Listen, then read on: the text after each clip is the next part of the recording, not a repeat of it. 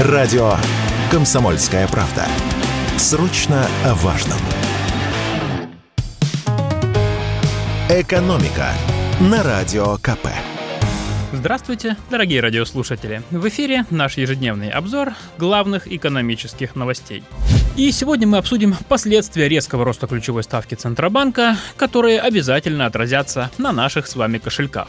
Да, плюс 3,5% годовых – это было сильно – на рынок нужно было вылить ушат холодной воды, советовали эксперты, и Центробанк это сделал. Напомню, что 15 августа ЦБ созвал экстренное совещание Совета директоров, на котором ключевую ставку подняли с 8,5 до 12% годовых. Сделано это было после того, как доллар подскочил до 101 рубля, а евро до 111 рублей. Ключевая ставка это процент, под который Центробанк дает деньги в долг обычным банкам. Им придется эти деньги отдавать, поэтому следом за Центробанком они тоже повышают ставки и по вкладам, и по кредитам. На курс рубля это влияет напрямую. Когда вклады становятся выгоднее, люди предпочитают хранить деньги на депозитах в рублях и покупать меньше долларов, евро и прочих юаней. А когда спрос на валюту падает, то снижается и ее курс. Но чтобы рубль укрепился более заметно, подъема ключевой ставки недостаточно. Есть и другие меры. Центробанк и правительство к ним пока не прибегали, однако прозрачно намекнули экспортерам, что могут ввести ограничения на вывод капитала или требования продавать почти всю валютную выручку.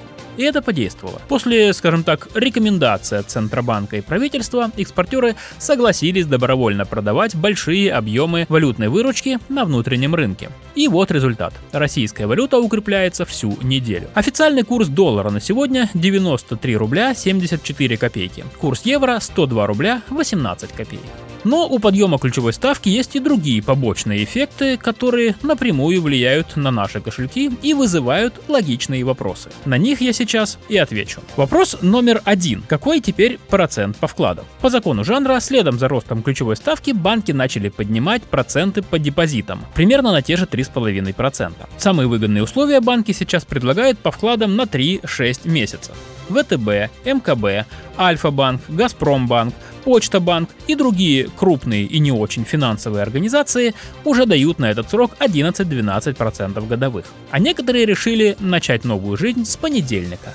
Например, Банк Открытия поднимает ставки до 11% с 21 августа. Тут у многих клиентов банков возникает резонный вопрос. Вот открыт у них один или несколько вкладов в разных банках. Стоит ли сейчас их закрывать и класть деньги под более высокие проценты? Скажу так, условия по вкладам у всех банков разные, но в среднем такая махинация может иметь смысл только в том случае, если вклад у вас открыт совсем недавно, например, меньше месяца назад, ну, плюс-минус. Если так, то можно смело закрывать имеющийся вклад и терять накопленные проценты, а затем открывать новый вклад по более интересным условиям. Так будет выгоднее. Если же вклад открыт уже давно, то проще оставить все как есть и не совершать резких движений.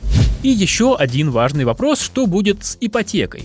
Отвечаю. Ставка по льготной ипотеке на новостройки не изменится. Ее регулирует государство и она останется на уровне 8%. А вот э, обычная рыночная ипотека подорожает. Причем уже скоро. Как нам рассказала эксперт аналитического центра банки.ру Ирина Солдатенкова, до конца лета банки могут повысить ставки по рыночной ипотеке процента на 4 и даже может 4,5. И как результат, средняя ставка по таким программам может вырасти до 17-18% годовых. Поэтому в текущих реалиях ипотеку по рыночным программам на вторичном рынке эксперт советует оформлять только в случае, если попался очень уж выгодный вариант. А если ипотека уже одобрена, то в этом случае большинство банков сохранят условия по уже одобренным ипотечным заявкам. Но при условии выхода заемщиков на сделку в короткие сроки, то есть до конца августа. Поэтому имеющим одобрение заемщикам с оформлением ипотеки лучше не затягивать. Кстати, некоторые банки уже анонсируют новые условия. Например, ВТБ и Сбербанк объявили, что повысят ставки по ипотеке на 2%. ВТБ с 21 августа, Сбер с 22. Но все, кто подал заявку до этой даты, смогут оформить займ на прежних условиях. И, кстати, хочу уточнить, что все изменения касаются только новых вкладов и кредитов. Если у вас уже открыт депозит или есть займ, условия по ним не меняются. Экономика на радио КП.